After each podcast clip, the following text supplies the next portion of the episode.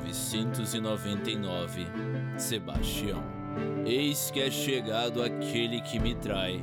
Marcos, capítulo 14, versículo 42.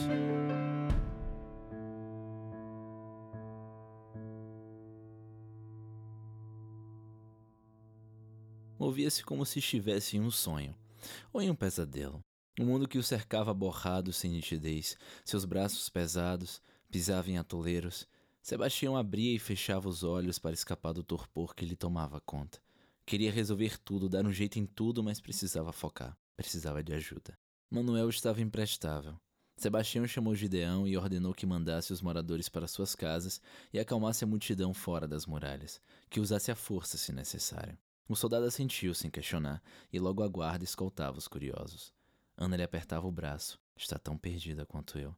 Sebastião tocou-lhe o rosto, quase para se lembrar de que ainda estava vivo, e pediu que ela reunisse algumas servas e o aguardasse na igreja. Ter uma tarefa a cumprir fez com que a cor retornasse ao seu rosto, e ela partiu em silêncio. Vocês! gritou Sebastião para três beatos que caminhavam pela ruela. Me ajudem a levar Padre Francisco e o corpo de Constâncio. O grupo subiu a rua carregando o nobre decapitado e o padre, sob olhares furtivos por entre frestas de janela. Aqui e ali, Sebastião ouvia um grito abafado.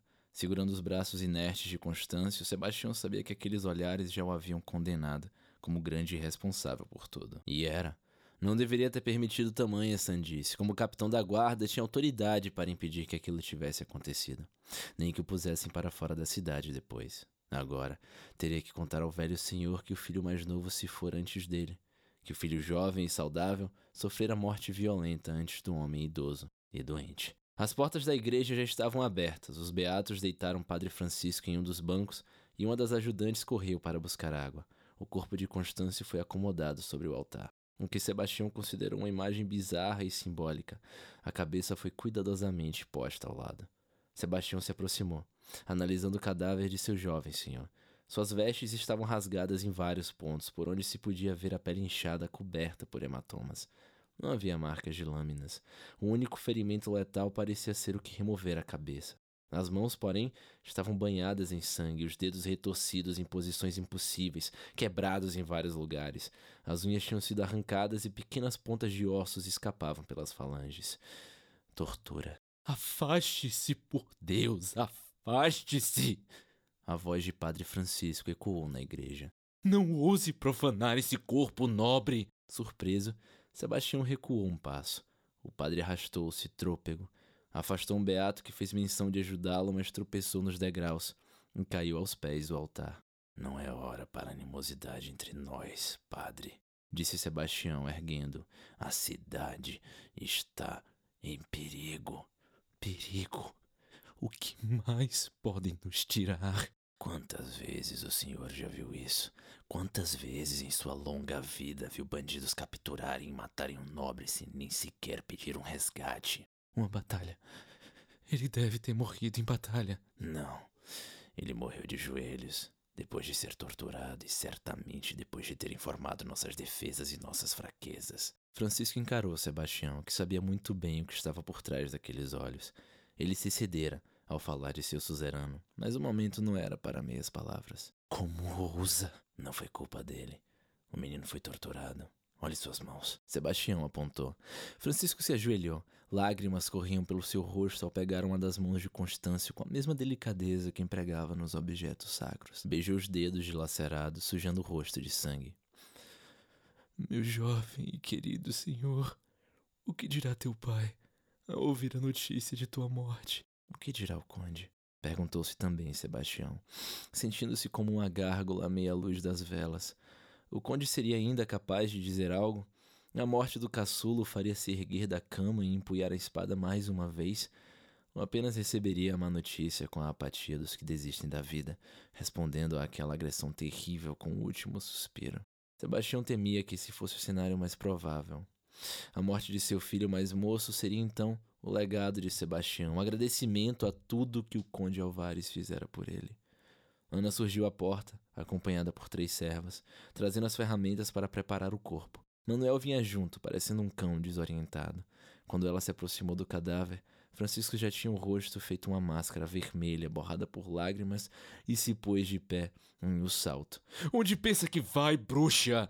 Eu mesmo irei limpar e cuidar de Constâncio. Ana se afastou sem dizer nenhuma palavra. O padre pegou um pedaço de pano molhado e umedeceu os dedos de Constâncio, retirando o sangue. As servas olharam para Ana, perdidas, e foram instruídas de longe sobre como usar a linha e a agulha para costurar a cabeça de volta ao pescoço. Tarefa que elas começaram a fazer de um modo mais ou menos razoável. Sebastião precisava discutir muitas questões urgentes com o padre, mas soube ali que, enquanto durassem os ritos fúnebres, não podia contar com a opinião de Francisco para nada. Precisaria dele para manter a ordem e, mais importante, provavelmente precisaria de seu aval para deixar que as pessoas acampadas do lado de fora entrassem na cidade.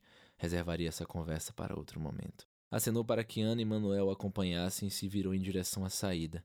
Então, uma das servas gritou: Tem algo saindo da boca dele! Todos se viraram para a moça, que chorava apontando para a cabeça de Constância. Francisco era o mais próximo, mas parecia ainda chocado demais para fazer algo. Então Sebastião avançou e puxou a ponta ensanguentada que despontava por entre os estilhaços dos dentes. Era um pergaminho amassado. Estava escrito no idioma que Sebastião não entendia, talvez latim. Porém, era possível reconhecer os restos de um selo de cera. O selo de Padre Francisco. Por que Constâncio carregava uma carta sua, padre? perguntou Sebastião. Você mandou ele ir a Portugal a expressão do sacerdote era de genuína perplexidade. Gaguejou várias vezes antes de conseguir formular uma frase. Essa mensagem foi enviada dias atrás. Nada, nada tem a ver com o jovem Constâncio. Eu lembro de você ter me pedido para enviar uma carta, mas me recusei a ceder um mensageiro. Como essa carta saiu da cidade? Qual o conteúdo dessa mensagem? Sebastião sentia-se confuso e agora desconfiava do padre como um espião dentro da cidade. Estaria aquele velho se comunicando com inimigos? Teria ele traído seu povo? O conde estava enfermo e, com a ausência de Dom Justino, o padre bem poderia articular uma tomada de poder no Forte Alvares. Não faltariam interessados. Sempre fora tão solícito aos nobres, tão subserviente, mas esses sacerdotes estão sempre se correspondendo. A igreja sempre buscando por mais poder. Que cara é essa que está fazendo para mim? Não serei tratado como bandido, não lhe devo satisfação de como nem quando envio minhas correspondências. As mensagens que entram e saem dessa cidade são responsabilidade do capitão da guarda, ainda mais quando uma delas surge dentro da boca de um nobre assassinado. Disse Sebastião, andando em direção a Francisco com a mão no cabo da espada. Fui eu, disse Manuel. No dia em que você se recusou a enviar um mensageiro, eu me ofereci para ajudar e pedi que um de meus homens levasse a carta. O desejo de Sebastião era enterrar a lâmina naqueles dois ali naquele momento. Desembanhava lentamente a espada quando um toque o fez recuperar o senso. Era Ana ao seu lado. Você não comanda homens nessa cidade, Manuel, disse Sebastião. Apenas se assim o ordenar. Você desobedeceu a uma ordem minha e eu sei bem os motivos. Se essa cidade não estivesse à beira de um ataque ou cerco, eu mesmo daria as chicotadas de punição que você merece. Considere-se demovido de sua função na guarda. Virou-se para Ana.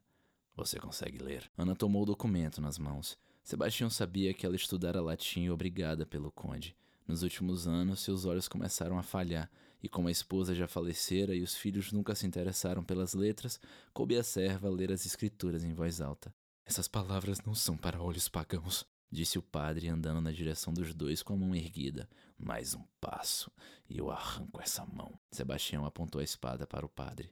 E Manuel, se você se mexer, eu lhe arranco a cabeça. Ana se pôs a ler em voz baixa. Sebastião notou a dificuldade que ela tinha em várias palavras, muitos trechos cobertos de manchas de sangue, mas no fim ela levantou os olhos do papel. Francisco tinha se encolhido perto do cadáver de Constâncio e Manuel estava parado como uma estátua.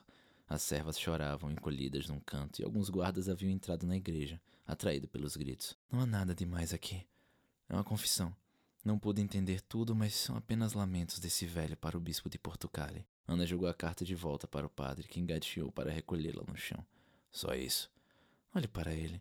Parece um traidor. Sebastião olhou para o velho padre no chão, humilhado e choroso, e ele lhe pareceu apenas isso: um coitado buscando expiação.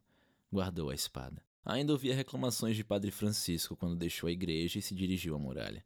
Gideão cumpriu bem as ordens, as ruas estavam quase vazias. Chegando à muralha, notou que os barulhos da algazarra externa tinham cessado. Chamou Gideão e Ana ao seu quarto nos alojamentos dos soldados. Gideão, você agora é meu segundo em comando, disse. Manuel foi rebaixado. Preciso que me ajude a colocar as pessoas dos acampamentos para dentro da cidade. Houve silêncio. Sebastião continuou. Creio que a cidade será atacada. Quem quer que tenha capturado Constância poderia ter feito uma boa soma com o resgate. Resolveram matá-lo e, antes disso, torturá-lo. Se esses sujeitos estiverem na região há um tempo, devem ter visto a movimentação das tropas que acompanharam Dom Justino e agora receberam as informações de que precisavam. Tem certeza disso, capitão? Gideão perguntou. Sebastião conhecia esse tipo de pergunta, perguntas feitas diante de uma notícia cruel ou difícil, como se fosse necessário ouvir uma segunda vez para que a realidade se firmasse para que o pesadelo tomasse forma. Enquanto um exército não descer aquela colina, não posso dar certeza de nada. Mas devemos esperar o pior. Por isso, temos que abrir os portões para o povo. E os doentes? perguntou Ana. Deixá-los entrar seria condenar a todos nós do mesmo jeito. Os tocados pela peste ficaram de fora. Você já consegue identificá-los? Sim, acredito que sim. Existem marcas que aparecem no corpo, além da febre e dos olhos avermelhados. Combinaram que tudo seria tratado durante o dia. Era urgente fechar de vez a cidade e aprontá-la para uma batalha. Quanto antes aquelas pessoas entrassem, melhor. Após tudo esquematizado, Sebastião dispensou Gideão com as ordens e se despediu de Ana com um beijo. Sentou-se na cadeira e apagou as velas. Gostava de pensar no escuro. Sabia o que lhe esperava. As fofocas da briga com o padre se espalhariam pela cidade. Agora temia que Manuel articulasse um motim. Porém, o que mais o incomodava era uma pergunta que não lhe saía da mente. Como dar ao moribundo a notícia de que seu filho morreu?